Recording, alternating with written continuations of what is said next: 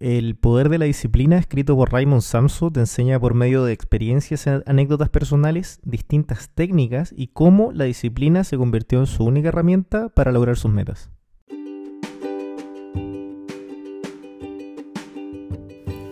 Bienvenidos a un nuevo capítulo de Sundoku, escucha resúmenes de libros, donde semana a semana vamos a ir desempolvando, resumiendo y comentando diversos libros relacionados a desarrollo personal, finanzas, espiritualidad y un poco más. Así que sin más, comencemos.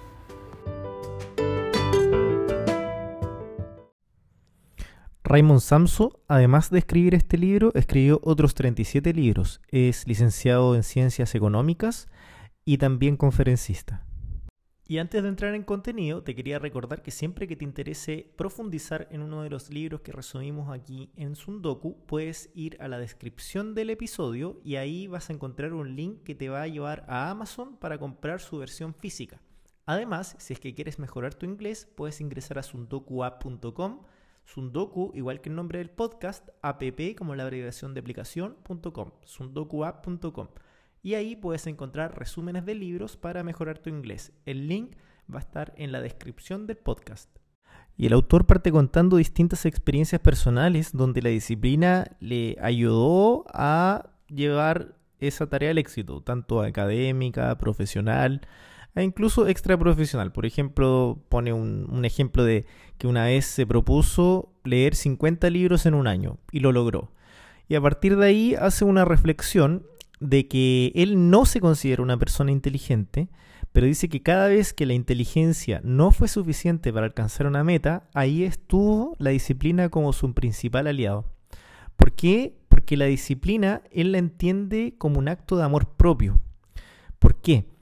Porque toma eh, esta definición de amor que hemos visto en otros capítulos de Sundoku, como los cinco idiomas del amor, los siete hábitos de la gente altamente efectiva, donde el amor es una acción, normalmente una acción por otro. En este caso, es una acción por ti mismo, para ti mismo.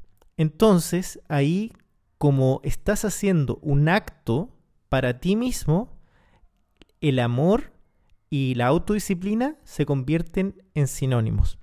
Y los divide en dos, disciplina interna, que está relacionado a la observación atenta del pensamiento, y la disciplina externa, que está asociado a los comportamientos, a los hábitos y a las acciones que, estamos conversando. Dice también que la disciplina hay que entenderla como un músculo, o sea, se ejercita, hay que fortalecerla, hay que entrenarla. Y así como el músculo también requiere descanso. ¿Puedes ser disciplinado en todo? Bueno, para el autor dice que no es conveniente. Si es que no, no, no está dentro de tus metas de largo plazo, no, no tiene sentido. O, si no es algo que realmente amas o te apasiona, no tiene sentido ser apasionado en eso. Por ejemplo, a lo mejor puedes ver que está lleno de futbolistas millonarios y no tendría sentido intentar ser disciplinado en ser futbolista si realmente no amas eh, ser futbolista o no amas el fútbol. Pero si amas el fútbol, entonces probablemente ahí sí que tiene mucho más sentido ser disciplinado para alcanzar los niveles que tú deseas o crees que puedes llegar a alcanzar. Y ahí te da algunos consejos para ser más disciplinado. Y uno de los más simples de seguir a mi juicio es planificar, que es un concepto que hemos visto harto, pero básicamente dejar establecido por medio de la planificación. O sea, si es que yo quiero hacer desayuno intermitente, entonces dejar muy establecido, a lo mejor con alarma o como puedas, tus horarios de comida. No solo eso, sino también a lo mejor dejar cocinado o dejar muy detallado qué vas a comer. Así no pierdes tiempo decidiendo qué vas a comer cada día. O incluso en la vestimenta. Él hace autorreferencia a que compra las mismas marcas, los mismos colores, todo con, con el fin de minimizar el tiempo en decisiones banales que son del día a día. ¿Y qué pasa con eso? Que finalmente eso te va a dejar más tiempo para cosas mucho más importantes, te va a dejar tiempo para fluir, para planificar otras cosas. También es muy importante recordar que así como la disciplina es tu aliado que te va a llevar al éxito, también es tu herramienta para mantenerte en el éxito. Por lo tanto, es un músculo que tienes que cuidar siempre. Y por lo tanto te tienes que cuidar de las kriptonitas de la autodisciplina, o sea, las cosas que van a perjudicar tu autodisciplina. Como ya dijimos, la autodisciplina es un sinónimo de amor propio, por lo tanto, una baja autoestima va a mermar tu autodisciplina. La pereza va también a atacar tu autodisciplina. El miedo también va a disminuir tu autodisciplina. Te tienes que cuidar de esas cosas. La disciplina también es, viene de discípulo, o sea, de, de amor acondicionado a una visión a la que te rindes. Para Stephen Covey, de hecho, que lo cita, dice que solo la gente disciplinada es realmente libre. La disciplina, como dijimos, es amor propio y eso te va a llevar a ganar. Ya tenemos estos dos conceptos. Disciplina igual amor propio y también disciplina igual alcanzar el éxito. Y por lo tanto, para el autor concluye que no existen ni ganadores ni perdedores en la vida, sino que simplemente gente que se quiere o que se tiene autoestima y gente que no se quiere. Así que finalmente dice que el mundo no necesita valientes, sino de personas que tengan el coraje de deshacerse de sus kriptonitas, de deshacerse del miedo, de la pereza, de la falta de autoestima, del sufrimiento, de la ansiedad, de la preocupación, de la duda. ¿Por qué? Porque así vas a poder aumentar tu músculo de la autodisciplina y por lo tanto aportar a la sociedad. Y aquí profundiza un poco en, este concepto de que la disciplina es un hábito que no necesita mayor esfuerzo y hace una comparación con cuando te enamoras.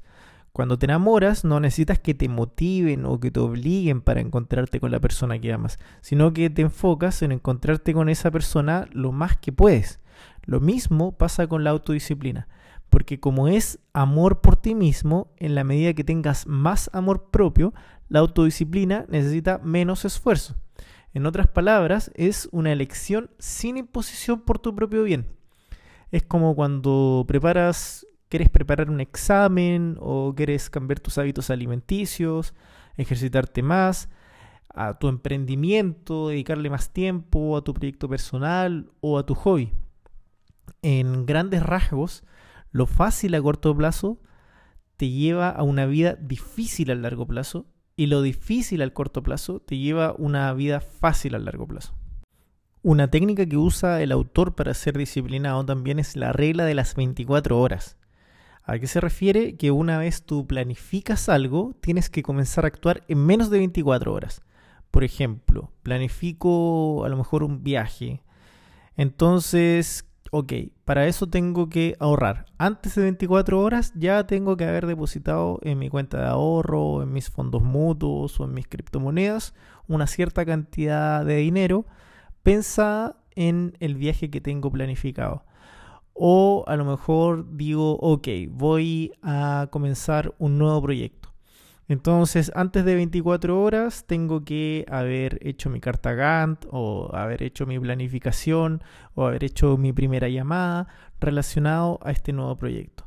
¿Por qué? Porque ese primer empujón es el que le va a dar el acelerador, el que le va a dar como el, el primer empuje para que finalmente las cosas funcionen.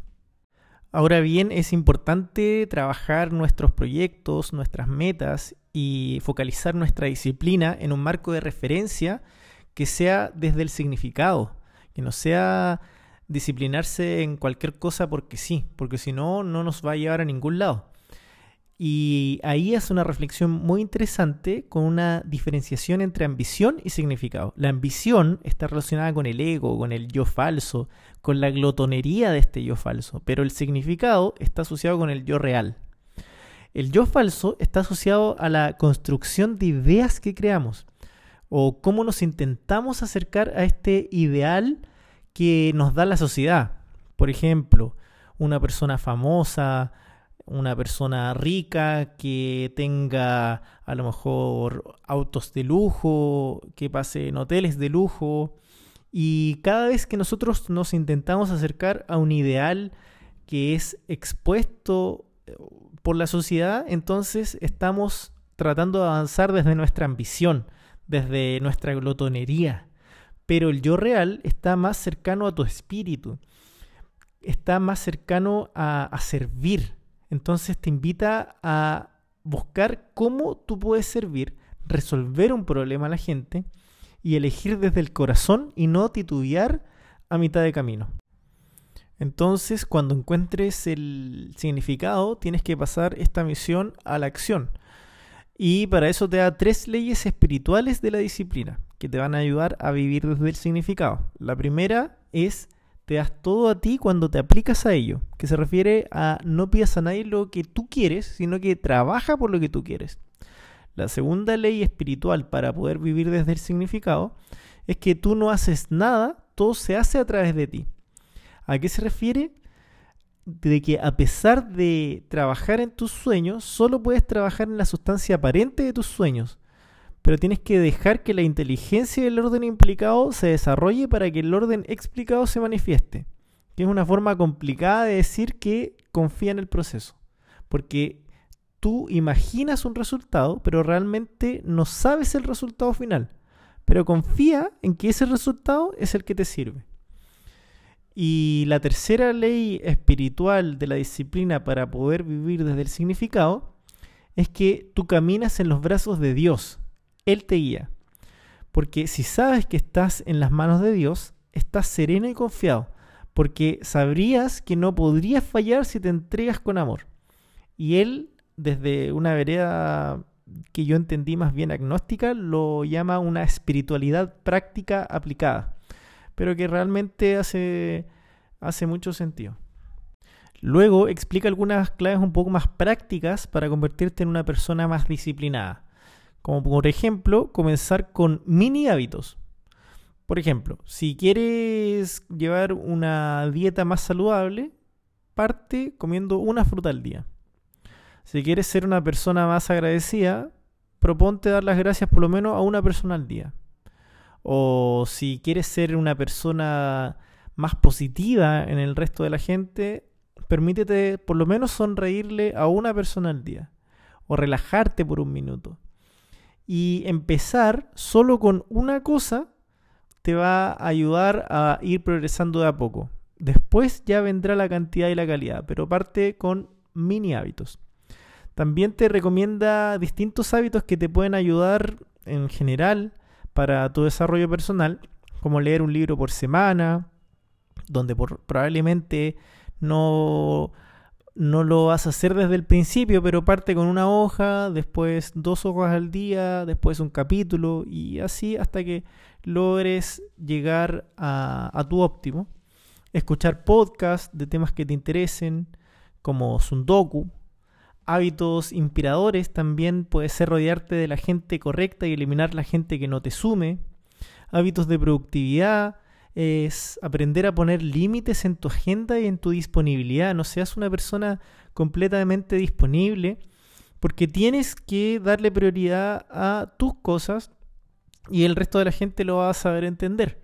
Hábitos para anticipar el éxito, que él habla que son buenos visualizar lo que tú quieres, afirmar, empezar desde el final. O sea, con este hábito también que hablaba Stephen Covey de, de, visualizar lo que tú quieres y empezar a construir desde ahí. Hábitos de máximo rendimiento, que puede ser traspasar límites, duplicar tus resultados, decir, ok, estoy haciendo esto esta semana, a partir de la otra semana comienzo a hacer el doble. Pedirse más hábitos saludables que pueden ser una nutrición sana, ejercicio regular, una lectura intensiva. Todo eso te va a ayudar a ir de a poco, ir ejercitando este músculo de los hábitos. Y posteriormente eh, habla de, de, los tres pasos para generar un hábito, que ahí aprovecha de citar El poder de los hábitos, que es un libro que tendremos en Suntoku más adelante, donde habla de tres fases. La primera, señal, luego rutina y posteriormente recompensa. Por ejemplo, estoy somnoliento, tengo sueño, es la señal. Me preparo un café, es la rutina.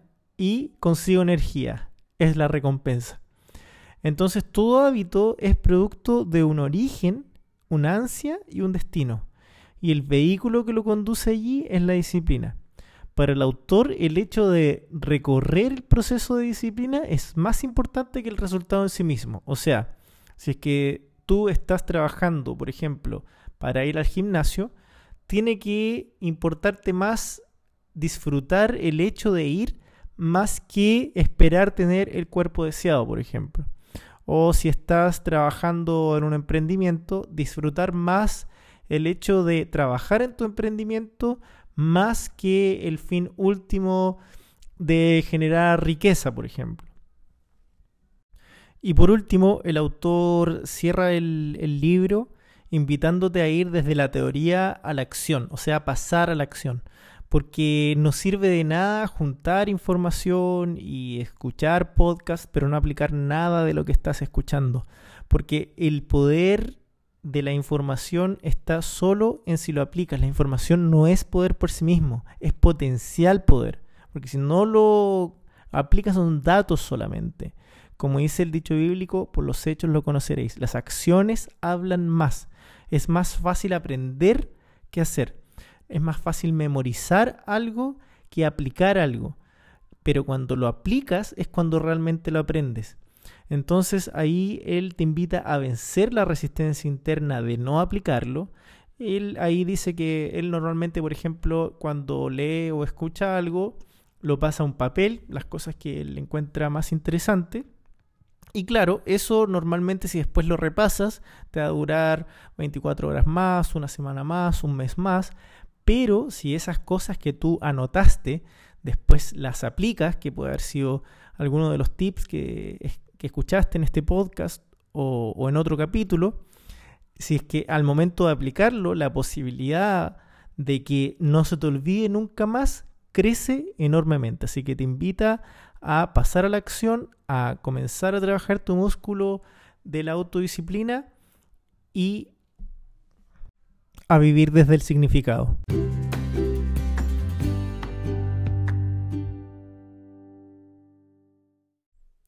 Así terminamos este episodio. Recuerden darle seguir al podcast, me ayudan un montón con eso.